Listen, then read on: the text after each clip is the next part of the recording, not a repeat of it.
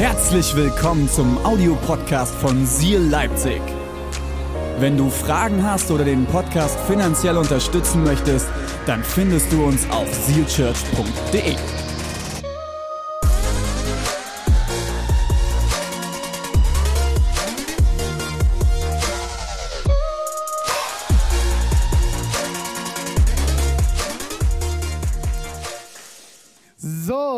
Lieben, wir steigen ein. Seid ihr ready? Ich habe heute ein bisschen was vorbereitet. Ich muss mich echt konzentrieren, dass es heute nicht eine Drei-Stunden-Predigt wird. Alright. Aber zur Not, wir haben ja dieses Jahr schon mal Predigten gesplittet, ne? Kriegen wir hin. Alright. Hey, wir sind in der Predigtserie Happy Trails heute, das gute Leben. Wir gehen durch verschiedenste Psalme durch. Und zwar gehen wir durch die Lieder des Aufstiegs. Es sind die Lieder, die gesungen werden oder gesungen wurden, wenn das Volk Israel in Jerusalem zu ihren traditionellen Festen zusammenkam. Und das Interessante ist, das ist mindestens dreimal im Jahr passiert, dass die ganzen Israeliten zusammengekommen sind in Jerusalem und immer unterwegs sind bestimmte Lieder gesungen worden. Und sie nennen sich die Lieder des Aufstiegs. Und da geht es nicht um den Mount Everest. Kann jemand das Bild von Mount Everest sehen? Christian, du schaffst es. Komm, ah, haben wir. Okay? Es geht nicht um den Mount Everest. Wir alle wissen, Jerusalem ist nicht auf dem Mount Everest. Okay? Äh, wenn ihr euch jetzt fragt, was soll das jetzt mit dem Mount Everest, René, was willst du da von mir? Dann hast du die Predigt vor zwei Wochen verpasst und immer noch nicht geguckt. Ich habe es dir letzte Woche gesagt. Es wird Zeit, dass du dir diese Predigt anschaust. Okay, wir gehen zurück zur Predigt heute. Ähm, also man ist unterwegs nach Jerusalem. Und warum Lieder des Aufstiegs? Ich habe mich die Woche mit ein paar Fakten nochmal auseinandergesetzt. Jerusalem liegt auf 826 Meter Höhe über dem Meeresspiegel. Also knapp 1000 Meter, 826 Meter über dem Meeresspiegel. Das Tote Meer ist einer, ist so ziemlich der tiefste Punkt der Erde, der belebt ist. Der tiefste Punkt ist der Marianengraben, das habt ihr schon mal gehört. Ähm, aber das Tote Meer ist quasi der tiefste belebte Punkt auf der Erde und liegt 428 Meter unter dem Meeresspiegel. Ich bin, äh, vor zwei Jahren bin ich dort gewesen, wir waren auch im Toten Meer. Es war mega, mega spannend und auch die ganze Region zu sehen und auch nochmal zu registrieren, wenn du von Jerusalem rausfährst, die zweieinhalb Stunden circa, wenn ich mich richtig entsinne, zum Toten Meer, du fährst eigentlich fast ausschließlich durch Wüste fast ausschließlich Wüste. So, und wenn du dir jetzt überlegst, du kletterst quasi äh, durch diese Wüstenlandschaft von 428 Meter unter dem Meeresspiegel, weil dort, und das ist nachweisbar, waren sehr, sehr viele Siedlungen damals. Dort gibt es, ähm, äh, dort hat zum Beispiel auch schon... Ähm, König Salomo in einer der Höhlen Zeit verbracht, hat König David Zeit verbracht. Da gibt es mehrere Ecken, wo bis heute Oasen sind, wo man in der Bibel klar sehen kann, dass diese Oasen auch schon vor tausenden von Jahren dort gewesen sein müssen. Und jetzt müsst ihr euch vorstellen, du bist mitten in der Wüste. Du bist bei 428 Metern unter dem Meeresspiegel und du musst, um nach Jerusalem zu kommen, um die Feste zu feiern, musst du auf 826 Meter hoch. Also das ist ein Höhenunterschied von, Achtung, 1200 154 Meter.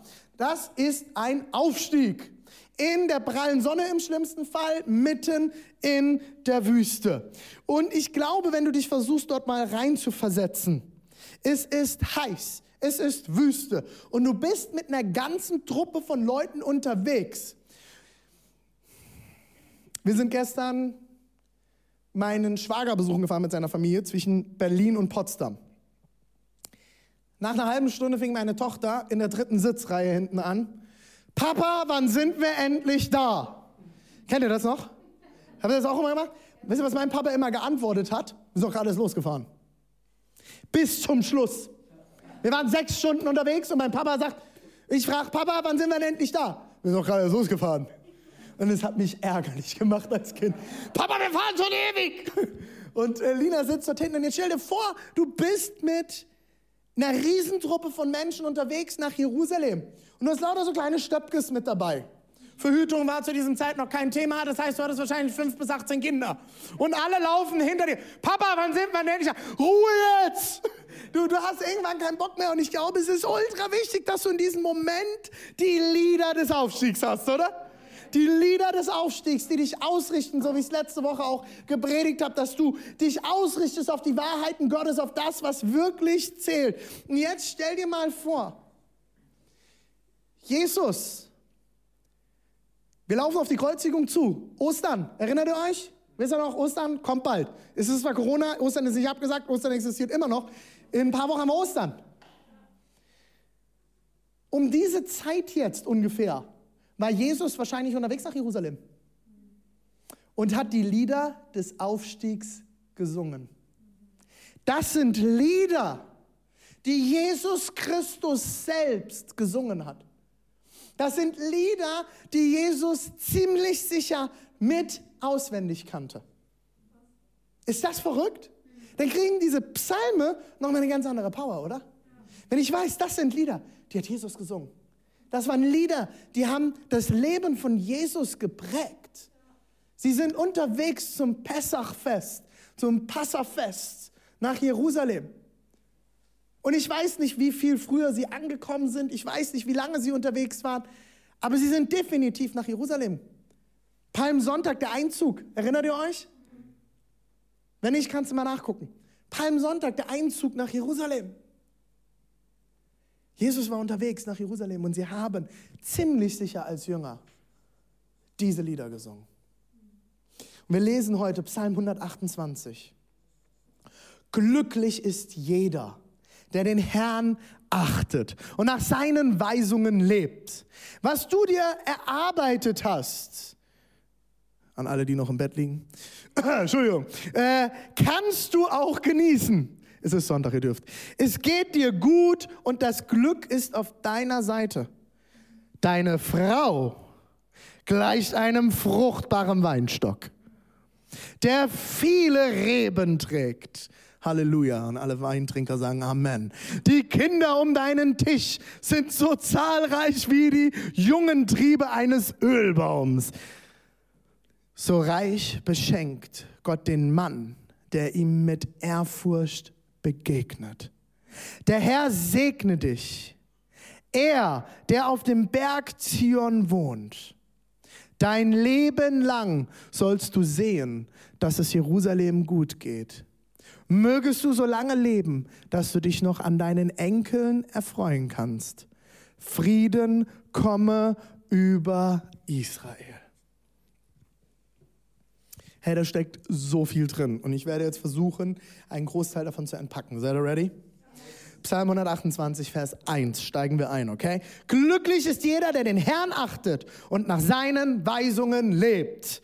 Darüber könnten wir schon mal drei Predigtserien machen. Das ist so gehaltvoll und ich gebe jetzt mein Bestes, okay?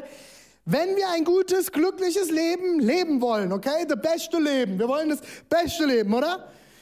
Müssen wir ein Leben führen, das den Herrn achtet und nach seinen Weisungen lebt. Und allein hier wirst du jetzt unter Christen 178 Millionen verschiedene Interpretationen finden. Was ist denn ein Leben, was den Herrn achtet und seinen Weisungen, äh, und seinen Weisungen folgt? In den manchen Gemeinden ist das keine Tattoos zu haben, verloren. In anderen, Tattoo, in anderen Gemeinden ist es keine Piercings zu haben, verloren. In anderen Gemeinden bedeutet das, man muss als Priester, Pastor, Pfarrer ein Talar tragen. Also in dem Business-Treffen, in dem ich wöchentlich bin, nennt man mich schon den Pastor mit der Lederkutte. Ähm, auch verloren. In anderen Gemeinden bedeutet das, man darf kein Alkohol trinken, man darf dies nicht, man darf das nicht, man darf das nicht, man darf jenes nicht. So viele Interpretationen des Wortes Gottes, was es heißt, den Herrn zu achten. Was heißt es denn eigentlich? Wollen wir mal tiefer gehen.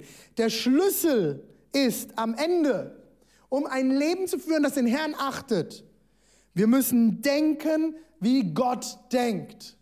Wir müssen denken, wie er denkt. Wir müssen auf das Leben schauen, wie er auf das Leben schaut. Wir müssen denken, wie er denkt. Deswegen spricht die Bibel immer von Gedankengebäuden. Wir müssen unsere Gedanken verändert bekommen. Es muss ein erneuertes Denken geben, ein neues Denken. Findet ihr immer wieder bei Paulus. Wir müssen auf das Leben schauen, wie Gott auf das Leben schaut, auf dein Leben schaut, auf mein Leben schaut, auf dieses Leben schaut, auf diese Welt schauen. Wir brauchen das Weltbild Gottes. Du fragst dich, wie das funktionieren soll? Das ist doch super schwer. Gott ist ja so weit weg, oder? Er ist, er ist Gott, ich bin Mensch, es ist ganz weit entfernt. Es gibt eine sehr gute Sache in der Bibel. Wir lesen darüber, wie Gott in Fleisch und Knochen ausgesehen und gehandelt hat. Wir können es uns ganz genau anschauen. Er wurde Mensch, eine Inkarnation. Er wurde Fleisch, Inkarne. Karne ist Fleisch. Er wurde Inkarne, er wurde in Fleisch gesetzt. Er wurde Mensch, Jesus Christus.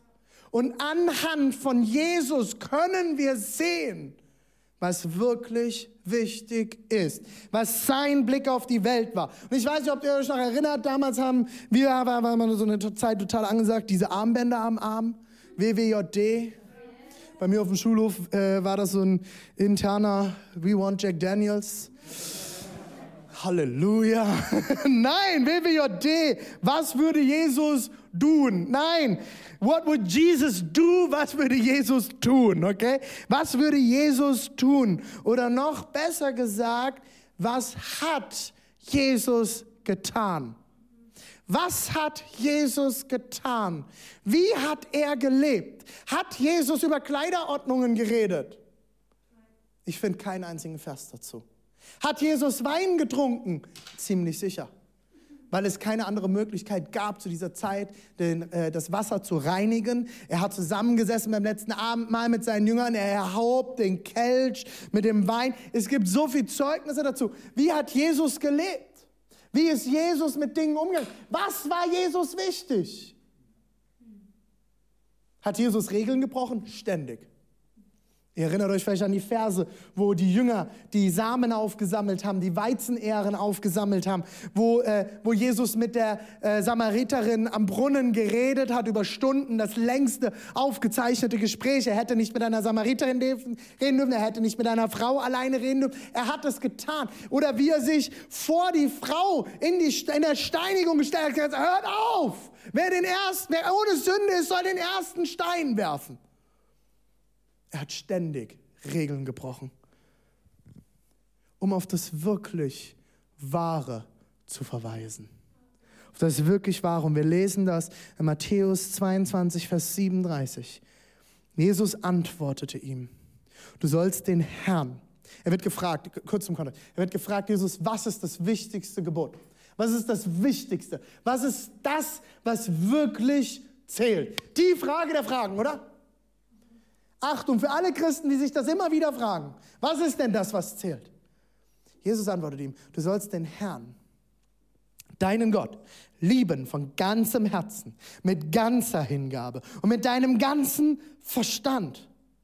Für alle, die immer denken, Wissenschaft und Verstand ist nicht wichtig. Liebe ihn mit allem, mit deinem ganzen Verstand. Das ist das erste und wichtigste Gebot. Ebenso wichtig, genauso wichtig, genauso wichtig ist aber ein zweites.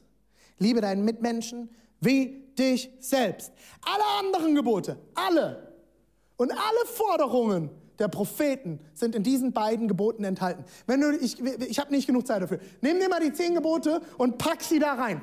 Okay? Du wirst sehen, jedes dieser Gebote kannst du darauf zurückführen. Nämlich zum, ich überschlag mich was. Kannst du alles dorthin zurückführen. Wenn wir das gute Leben leben wollen, das Gott uns geben möchte, ist der Schlüssel, Gottes Wege zu gehen. Und das sind die Wege der Liebe. Wenn du alle Gebote, alle Gesetze, alle Regeln, alles zusammenschrumpfst, sind es am Ende drei Punkte. Erstens, liebe Gott. Findet das in zehn Geboten, du sollst keine anderen Götter neben mir haben, du sollst den Namen des Herrn nicht missbrauchen, etc. Liebe deinen Nächsten, du sollst nicht stehen, du sollst nicht betrügen, du sollst nicht Ehe brechen. Und liebe dich selbst, so wie Gott dich geschaffen hat. Und alles, wenn wir über Sünde reden, was in christlichen Kreisen immer so ein Riesending ist. Jede Sünde, wenn du aus alten christlichen Kreisen kommst, okay? Und du sagst, ja, wir müssen der Sünde fernbleiben. Was ist denn Sünde? Das griechische Wort für Sünde heißt nichts anderes als Zielverfehlung. Ich bin am Ziel vorbeigeschossen. Ich bin am Ziel vorbeigefahren. Aber was ist denn das Ziel? Das Ziel ist Gott lieben. So, und ich erkläre euch das anhand meines Sohnes, okay? Es ist ganz, ganz einfach. Mein Sohn wird nichts tun können, dass ich ihn nicht mehr liebe. Nichts. Egal wie viel Mist er baut. Und ich habe das schon in anderen Predigten gesagt. Oder meine Tochter ist auch völlig egal. Wenn er kommt, werde ich ihn lieben. Ja, ich werde ihn auch erziehen, weil ich ihn liebe. Er wird irgendwann, mit über, um die 18, wird er irgendwann ausziehen, okay? Und wird klarkommen müssen in dieser Welt. Ob mir diese Welt passt oder nicht, er wird klarkommen müssen in dieser Welt. Und mein Auftrag ist es, ihn auch gesellschaftsfähig zu machen und ihm zu erklären, wie funktioniert Leben in dieser Welt. Wie gehen wir mit anderen Menschen um? Wie verhalte ich mich gegenüber Autoritäten? Wie lebe ich in dieser Welt? Und das ist mein Auftrag, ihn dafür vorzubereiten. Und deswegen werde ich ihn auch erziehen. Und ich werde ihm Grenzen setzen und ich werde konsequent sein. Aber alles, weil ich ihn liebe. Und ich werde es immer mit Liebe tun. Wisst ihr warum?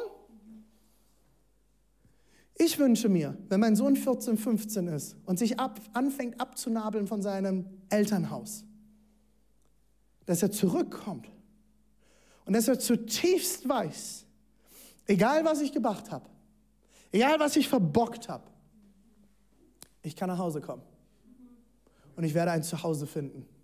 Und mein Vater wird mir helfen. Und jetzt noch eins weiter. Ich wünsche mir, dass bei den Fragen, liebe Gott, liebe deinen Nächsten, liebe dich selbst, wenn er sich diese Fragen anfängt zu stellen, wenn er mal mit, mit einem Mädchen anfängt, Beziehung zu leben, und er sich fragt, wie kann ich hier meine Freundin am besten lieben? Wie kann ich sie lieben, wie Gott mich liebt? Dass er kommt und sagt, Papa, du hast mich immer so sehr geliebt. Du hast mich so sehr geliebt. Wie hast du das gemacht? Und was denkst du, das sind die Dinge, die mich beschäftigen. Kannst du mir helfen? Weil du bist mir ein Vorbild darin, wie du mich immer geliebt hast. Wie du Mama geliebt hast. Ihr habt gestritten. Ihr habt Herausforderungen im Leben gehabt. Aber ich habe immer gesehen, du hast Mama geliebt. Wie hast du das gemacht? Helf mir, Papa. Und das ist das, worum es Gott geht. Das ist das, worum es Gott geht. Gott ist dein Vater. Er ist dein Papa. Und er will, dass es dir gut geht. Meine kleinste Tochter, Leia, vier Monate alt, kriegt jetzt den ersten Zahn. Und Leute, es ist es ist so hart als Eltern das zu sehen. Und das wird ein Thema sein, das ich mit dem Herrn irgendwann mal im Himmel bei einer Zigarre und beim Whisky besprechen werde. Was dieser Scheiß mit diesen Zähnen wachsen sein soll. Hätte er uns nicht direkt mit diesen Dingern in der Fresse auf die Welt kommen lassen können? Mann, oh Mann. Und du siehst, wie dieses kleine Wesen dort liegt und auf einmal aus heiterem Himmel, alles ist in Ordnung, fängt sie an zu schreien und du spürst, wie ein Schmerzschub durch ihren Kiefer geht. Ich würde ihr sofort, wenn ich könnte, alles abnehmen. Sofort. Sofort. Aber ich weiß, es ist für irgendwas gut. Und ich weiß, dass dieser Schmerz am Ende für was gut ist, nämlich dass sie in ein paar Monaten richtig essen kann. Dieser Schmerz wird was Gutes hervorbringen. Zähne. Die sind wichtig, um ein gutes Steak zu essen. Halleluja, preis den Herrn Adonai. Gott liebt dich so unglaublich. Und er möchte, dass du verstehst, dass er mehr sieht, als du sehen kannst. Und das bedeutet, Gott zu achten, zu wissen, Gott weiß mehr, Gott hat mehr bereit und er kann mir helfen, ihn, andere und mich selbst zu lieben. Sünde ist nicht gegen Regeln zu verstoßen. Sündigen bedeutet am Ende nicht verstanden zu haben, wie sehr Gott dich liebt und wie gut sein Plan für dich ist. Und unsere Aufgabe ist es, herauszufinden, wie sehr Gott uns liebt wie viel er in uns hineingelegt hat und wie viel er aus uns herausholt. Und ich, Leute, ich kann euch das nur mit meinen Kindern so erklären. Ich sehe Luan und ich sehe sein Potenzial und er kriegt es noch nicht hin. Luan ist so ein starker Kerl. Luan heißt Löwe. Und wir wissen jetzt auch warum. Und wenn der, wenn der sauer ist, der kann so ausrasten und dann steht er in seinem Zimmer und schreit. Und ich sehe ihn und ich mich zerreiße. Ich sage, Junge, was machst du da? Aber innerlich weiß ich als sein Vater, da liegt eine Kraft drin. Er wird dafür sorgen, dass das Evangelium irgendwann rausgeschrieben wird, wenn ich als Vater einen guten Job mache. Und meine Aufgabe ist, das Gute da drin hervorzubringen. Und Gott hat einen Plan mit deiner Sexualität. Gott hat einen Plan mit deinen Finanzen. Gott hat einen Plan mit deiner Ehe, mit deinen Kindern, mit deinem Arbeitsplatz, mit all dem Potenzial, das er in dich hineingelegt hat. Er hat es in dich hineingelegt, zuerst geliebt. Du bist zuerst geliebt und er hat es hineingelegt. Und er will dich. Das Problem ist, wir laufen um und sagen, ja Gott, ich mach selber, scheiß drauf, du hast ja überhaupt keine Ahnung Gott und was soll das denn hier alles mit dem Wort Gottes? Nein, er hat dich geschaffen und er weiß, was gut ist für dich. Ich wünsche meinem Sohn, dass er in das hineinwächst, was Gott in ihn hineingelegt hat. Ich bete das jeden Abend, wenn ich mit meinen Kindern bete. Also manchmal bete meine Frau, manchmal ich. Und dann bete ich mit ihnen und ich sage, Jesus, ich bete in deinem Namen, dass, Je, dass Luan und dass Lina, dass sie immer mehr zu, deinem, zu dem Mann Gottes werden, zu denen du sie gedacht hast, zu der Frau Gottes werden, zu denen du sie gedacht hast. Das ist das Potenzial, was du in sie hineingelegt hast, herauskommt. Und ich bete das jeden Abend. Meine Kinder hören das von mir immer wieder, dass ein Potenzial in ihnen liegt. Und dass Gott etwas in ihn hineingelegt hat und dass das mehr und mehr zum Tragen kommt. Aber dafür müssen wir uns fragen, was hat Gott denn in uns hineingelegt? Was ist denn dein Plan und deine Idee? Wir müssen ein Leben leben, das Gott achtet. Und das ist ein Leben voller Liebe zu leben. Das ist ein Leben voller Liebe. Wir müssen lernen zu lieben, Gott zu lieben, uns zu lieben, andere zu lieben. Was sind denn die Ergebnisse, wenn wir in Gottes Liebe laufen? Was sind die Ergebnisse, wenn wir in Gottes Liebe laufen? Achtung, ich habe vier Punkte mitgebracht. Das ist keine, äh, das ist, er hat kein Anrecht auf Vollständigkeit, okay? Es gibt so viele Dinge, aber ich will euch vier Dinge heute aus diesem äh, Psalm mitbringen. Erstens, wir sehen Gottes Segnung in unseren Gefühlen. Psalm 128, 2. Von der Arbeit deiner Hände wirst du dich nähren. Glücklich bist du, ja, gut geht es dir. Wenn wir Gott nachfolgen und tun, was er möchte, zum Beispiel nicht faul sind, wenn wir arbeiten. Gottes Idee ist nicht, dass wir uns auf dem Sozialsystem in Deutschland ausruhen. Wer Gott liebt, ist fleißig. Lies mal die Sprüche durch. Die Sprüche kannst du jeden Tag ein Kapitel auf dem Klo lesen. Super. Jeden Tag ein Kapitel und du bist relativ schnell durch die, Psalmen, äh, durch die Sprüche durch. Und dann findest du ganz, ganz viele Verse über Faulheit und über Fleiß. Das Erste, was Gott getan hat, er hat dem Menschen eine Aufgabe gegeben. Wir brauchen eine Aufgabe im Leben. Gott möchte nicht, dass du nur rumliegst und chillst. Gott hat dir eine Aufgabe gegeben. Und ihr hört das an anderen, in anderen Predigten von mir, habt ihr viel über Genuss auch schon gehört.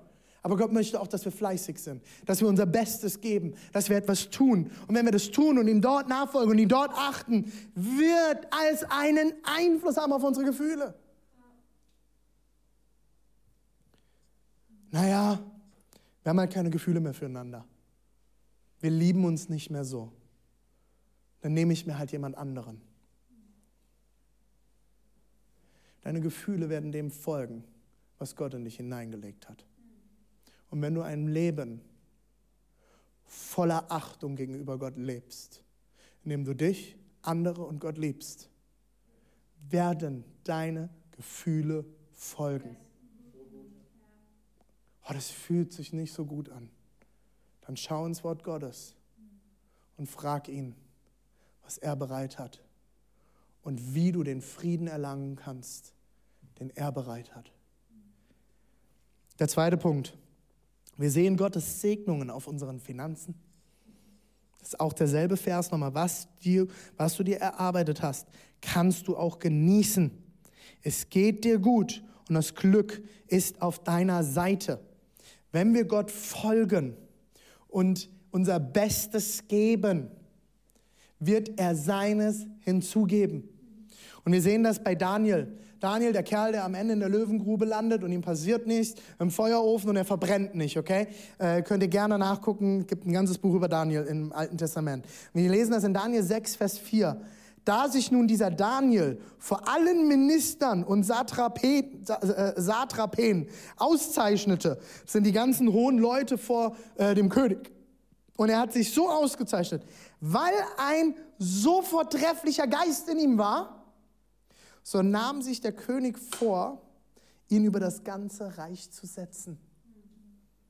Er hat den Israeliten, der Gott angebetet hat und das eigentlich nicht tun sollte, sieht aber, da ist ein anderer Geist in ihm. Da ist etwas in Daniel, was etwas hervorbringt, was andere nicht hervorbringen. Und deswegen werde ich ihn über das ganze Reich setzen. Den, der den einen Gott anbetet, was ich aber gar nicht für richtig ansehe. Deshalb bekommt er Achtung. Das Interessante ist, in der englischen Bibel wird es ein vortrefflicher Geist wird mit excellent spirit übersetzt. Ein exzellenter Geist. Wenn ihr unsere Vision ein bisschen kennt, wir wollen Exzellenz. Warum? Weil ein anderer Geist in uns lebt. Wenn der Geist Gottes in uns lebt, so wie bei Daniel, werden wir Magneten für Segnungen. Daniel war ein Magnet für Gottes Segnungen. Selbst Josef, der so viel Mist gebaut hat, aber er folgt Gott. Er bleibt gehorsam. Er sucht das Beste und er ist fleißig und er, ist, er, er gibt alles.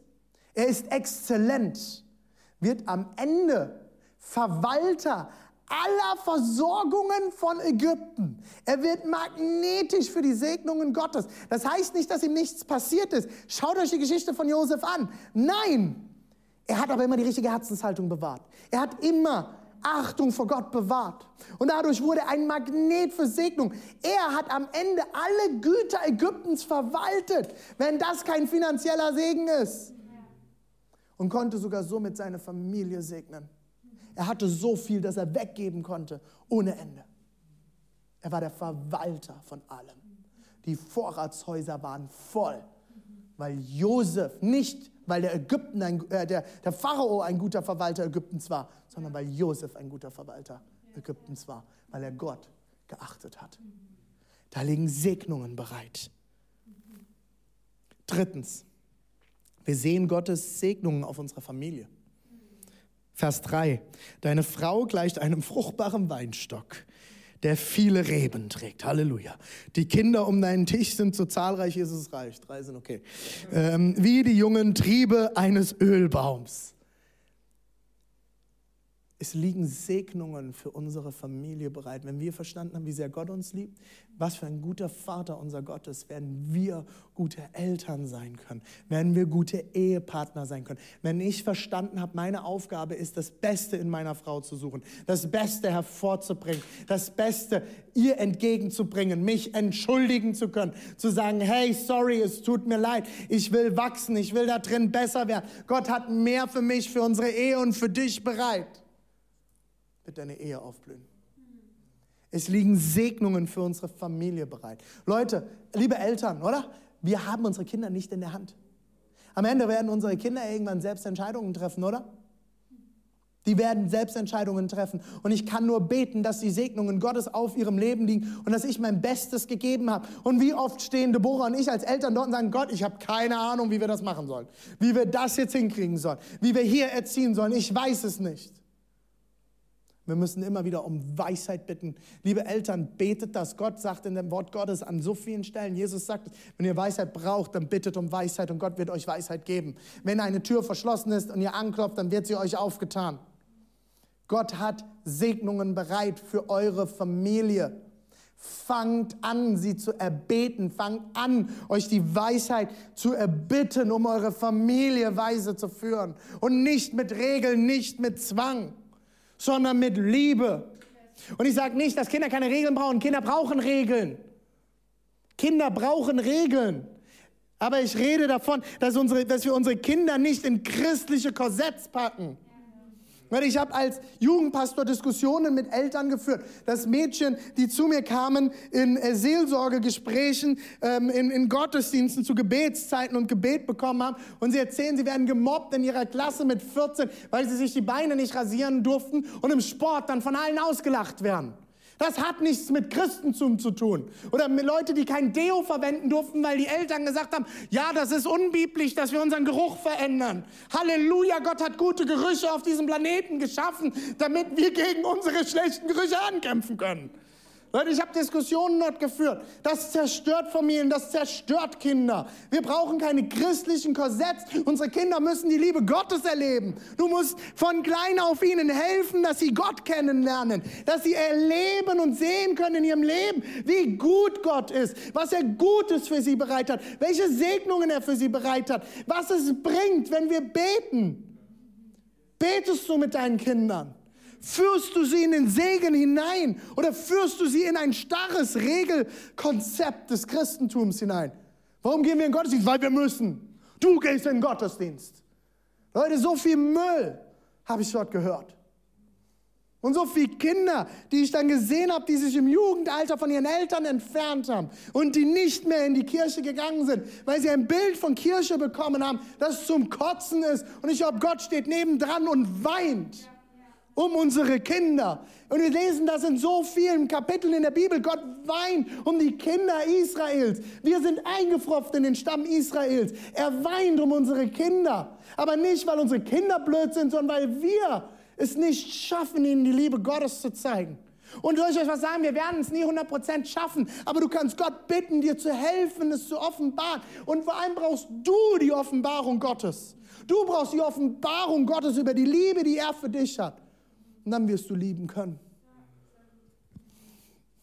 Und der vierte Punkt ist, wir sehen Gottes Segnungen auf unserer Zukunft. So ein starker Vers, Leute. So ein starker, starker Vers. Und dann werdet ihr auch das Lied, ähm, wie heißt das hier, dieses Amen-Lied? der Herr segne dich. Das, meine Kinder singen immer nur das Amen-Lied. Amen. Da kommt das drin vor, da kommt das auch her, diese, diese Sachen, die wir da drin singen. Psalm 128, Vers 6. Mögest du lange leben. Möchtest du so lange leben, dass du dich nach, äh, dass du dich, sorry, dass du dich noch an deinen Enkeln erfreuen kannst. Frieden komme über Israel. Shalom über Israel. Wenn du Gott liebst und achtest, wirst du ein Erbe hinterlassen, das die Generationen nach dir segnen wird. Du wirst Einfluss haben auf Generationen. Ich habe das in einigen Predigten schon ein bisschen von meiner Familiengeschichte erzählt. Ich habe mütterlicherseits nicht den, die beste Familiengeschichte mitbekommen. Mein Großvater ähm, war pädophil und ein ziemlich übler Kerl. Und ich habe irgendwann entschieden, vor ungefähr 10, 12 Jahren, ich habe gesagt, ich werde das letzte Glied in dieser Kette sein. Meine Mutter und mein Vater haben den Weg freigekämpft, haben, haben uns viel mit auf den Weg gegeben. Und ich werde das letzte Glied in dieser Kette sein, das von dieser Geschichte ein Erbe davontragen wird. Meine Kinder werden ein neues Erbe erben. Sie werden das Erbe des Reiches Gottes erben. Sie werden die Segnungen des Vaters bekommen. Und es wird das letzte Glied sein. Ich breche diese Kette und wir fangen eine neue Segenslinie über unsere Familie an. Wir fangen eine neue Segensfamilie über Generationen an. Und wenn du immer noch in deiner Vergangenheit festhängst, du immer noch in deiner Familiengeschichte festhängst, Schluss damit. Raus aus diesem Opferscheiß und fang an, die Segnungen Gottes für dein Leben anzunehmen. Fang an, die Segnungen Gottes über deinen Kindern auszusprechen. Fang an, die Segnungen Gottes für deine Familie zu suchen. Gott hat mehr bereit. Gott hat so viel mehr bereit. Das ist jetzt ein guter Moment, dass ich ein bisschen Keyboard kriege, Johannes. Kriegen wir das hin? Puh, wir sind voll drin. Das ist, da stecken heute Wahrheiten drin. Und ich hoffe, du spürst das. Und ich, ich bin gerade laut, weil ich leidenschaftlich bin, weil ich mir so sehr wünsche, dass wir das als Kirche erleben. Dass wir nicht nur als Kirche erleben, wie Gott uns segnet, sondern wie Generationen nach uns gesegnet werden. Wie unsere Enkelkinder und die Kindeskinder und die Kindeskinder gesegnet werden durch Gott, weil wir ein Erbe hinterlassen haben. Welches Erbe willst du hinterlassen bei deinen Kindern? Welches Erbe möchtest du auf dieser Erde hinterlassen? Und trotzdem, doch mal ganz ehrlich, warum laufen wir dann so oft nicht auf Gottes Wegen? Warum kriegen wir es dann doch so oft nicht hin? Ich glaube, manchmal schauen wir auf Gottes Wege und denken uns, nein, der sieht gar nicht so gut aus. Der ist, um ehrlich zu sein, überhaupt nicht easy und irgendwie auch nicht das, was mein Traum war. Das bedeutete für mich und Deborah, Als wir in unserer Verlobungsphase waren, ich habe in Frankfurt gewohnt, sie hat in Mainz gewohnt, es waren so ungefähr eine Stunde, anderthalb Stunden auseinander. Wenn Deborah bei uns war, mich besucht hat in, in Frankfurt, habe ich mir meine Isomatte genommen und habe bei meinem Mitbewohner auf dem Boden gepennt und habe meiner Frau, das damals Verlobten, das Bett überlassen, weil ich genau wusste, wenn wir heute Nacht dann im Bett schlafen, werden wir Kinder machen. Halleluja, das war aber noch nicht dran. Das war kein einfacher Weg. Das war nicht easy, das hat mir keinen Spaß gemacht. Aber Gott hat mir gesagt, Ehre, Deborah. Wie weit kannst du gehen, wenn du dich heute von ihr trennst? Dass du einen absoluten Frieden hast und du Gott geachtet hast mit dem, was du getan hast. Und für uns stand fest, wir werden keinen Sex vor der Ehe haben. Und ich weiß, dass ich jetzt einige Leute ganz schön damit challenge. Aber ich weiß, dass Gott einen guten Plan für unsere Sexualität hat.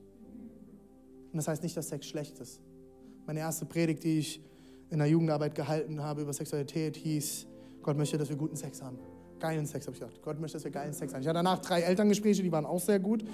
Ich glaube, die haben viele Segnungen Gottes empfangen in dem Gespräch, was Gott alles für ihre Ehe auch bereit hat. Ich war 21, hatte keinen Plan. Gott hat so Gutes bereit für dich und deine Beziehung, für deine Sexualität, für deine Finanzen, für deine Familie, für deinen Arbeitsplatz, für deine Unternehmung, egal was du tust. Gott hat Segnungen bereit, suche ihn. Erwarte, dass er Weisheit bereit hat, dass er was Gutes bereit hat. Gottes Segnungen liegen oft auf der anderen Seite der Herausforderung. Die Bibel spricht von dem breiten Weg, den die Masse geht der oft einfach ist. Und die Bibel spricht aber auch von dem schmalen, steinigen Weg, dem Weg Gottes. Und ganz oft scheint der Weg, dem wir Gott nachfolgen, erstmal etwas herausfordernd, scheint erstmal schwierig. Aber soll ich euch was sagen? Ich habe das so viel in meinem Leben erlebt. Gottes Segnungen liegen oft auf der anderen Seite der Herausforderung. Durch wie viele Dinge bin ich durchgegangen? Und Gott ist mit mir durchgegangen. Und am Ende habe ich die Segnungen Gottes erleben können auf der anderen Seite. Gottes Segnungen liegen oft auf der anderen Seite deiner Komfortzone. Runter von der Couch. Raus aus dem Corona-Blues. Runter von der Corona-Couch. Raus aus dem, wo du dich immer wohlfühlst und was alles toll ist. Wie viele Leute erlebe ich immer wieder, die jammern und meckern über ihre Jobs, oh, ich habe so einen beschissenen Job und es ist so ätzend, mein Chef ist doof und bla bla bla. Dann und jetzt? Entweder du machst deinen Frieden damit oder du musst was Neues beginnen. Dann musst du aus deiner Komfortzone raus. Ja, aber dann verdiene ich nicht mehr so viel Geld. Dann sei zufrieden mit dem Geld, das du jetzt bekommst und sei ein Segen und ehre die, die, den Job, den du jetzt tust oder fang was anderes an ja, ich würde mich so gern selbstständig machen, aber es ist so schwer. Ja, ist es manchmal. Dann such dir gute Beratung und starte etwas Neues. Unsere Ehe ist so eingeschlafen. Wir haben seit Ewigkeiten keinen Sex mehr. Und es ist alles so herausfordernd. Und eigentlich haben wir keine Gefühle mehr füreinander. Leute, ihr habt so viel von mir die letzten Jahre gehört. Deborah und ich, wir sind teilweise durch die Hölle gegangen durch meine Krankheit und durch so viele Dinge in unserem Leben. Und wir hatten auch nicht immer die Hochgefühle in unserer Ehe. So oft nicht. Und so oft mussten wir aus unserer Komfortzone austreten als Ehepaar. Und soll ich euch was sagen? Keine Ehe ist immer, ist immer harmonisch. Aber weißt du was? Gott hat Neues bereit und hat Segnungen bereit. Wenn ich mich nach ihm ausrichte und sage, Jesus, das ist meine Ehe und ich liebe meine Frau und momentan ist es nicht so, wie ich es möchte. Was hast du bereit? Was kann ich ändern? Wie kann ich ein besserer Ehemann sein, der nach deinem Sinne lebt? Wie kann ich wieder ein Segen für meine Frau werden?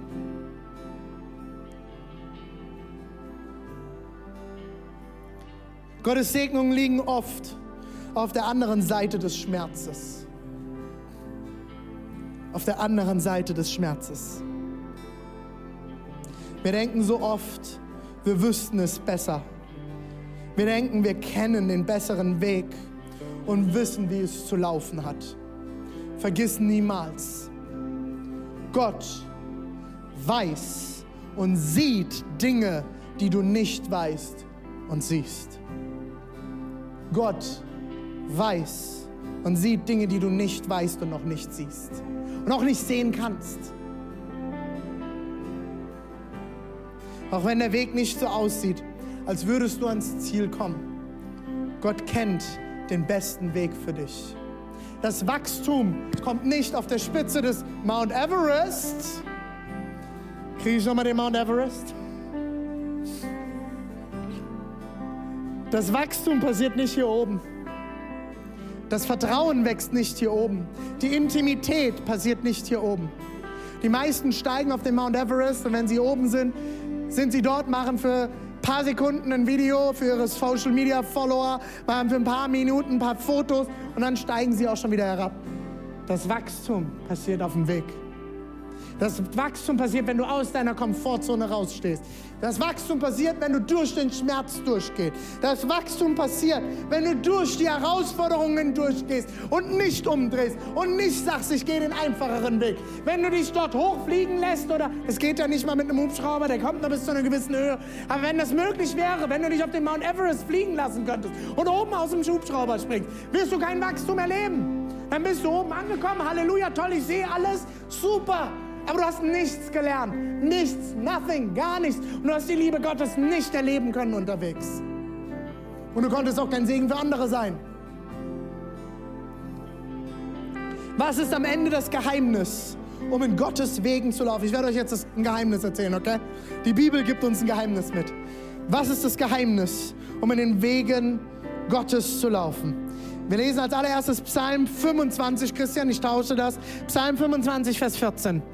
Psalm 25, Vers 14. Das Geheimnis, Achtung, die Bibel spricht hier vom Geheimnis.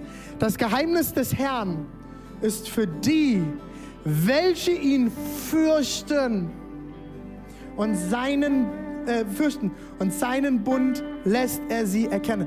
Das Geheimnis des Herrn ist für die, Achtung, die ihn fürchten. Was ist hier fürchten? Wir lesen Psalm 128, Vers 1 nochmal. Und wir lesen ihn jetzt aus der Schlachterbibel, die habe ich letzte Woche schon mal verwendet. Wohl jedem, der den Herrn fürchtet, der in seinen Wegen wandelt. Der Schlüssel, der Schlüssel ist am Ende Ehrfurcht vor Gott. Ein so altes deutsches Wort, das wir oft nicht mehr kennen und verwenden. Ich erkläre es euch ganz schnell. Es bedeutet Respekt vor Gott zu haben. Es bedeutet, ihm alle Ehre zu geben. Es bedeutet zu erkennen, du bist würdig, angebetet zu werden. Du bist größer. Du bist der König der Könige. Du hältst alles in der Hand. Und ich bin dein Diener. Was hast du bereit? Erkläre es mir. Ich habe es nicht verstanden. Ich erkenne es noch nicht. Ich erkenne, was vor Augen ist, aber du siehst weiter. Es bedeutet zu wissen, dass Gott größer ist und alles in seiner Hand hält. Dass er besser weiß als ich, was gut für mich ist. Er ist der Schöpfer von allem und er steht über allem. Er hält alles in der Hand. Alles ist und wird zusammengehalten durch ihn. Er ist der, der schon in der Zukunft ist, in der Gegenwart und in der Vergangenheit zur gleichen Zeit. Er hat schon alles gesehen. Er weiß alles. Er ist das Alpha und das Omega. Er ist der Anfang und das Ende. Er ist der Vollender. Und als Jesus am Kreuz starb, rief er raus, es ist vollbracht. Es ist vollbracht. Es ist vorbei. It is finished. Es ist zu Ende. Das Leiden ist zu Ende, weil wir durch ihn Liebe erleben dürfen, weil wir durch ihn Gnade erleben dürfen, weil wir durch ihn Freiheit erleben dürfen, weil wir durch ihn Identität haben, weil wir durch ihn Segnungen empfangen können. Bist du bereit, die Segnungen Gottes zu empfangen? Nicht die Regeln zu befolgen, sondern zu erkennen, wie sehr Gott dich liebt und wie gut sein Plan für dich ist.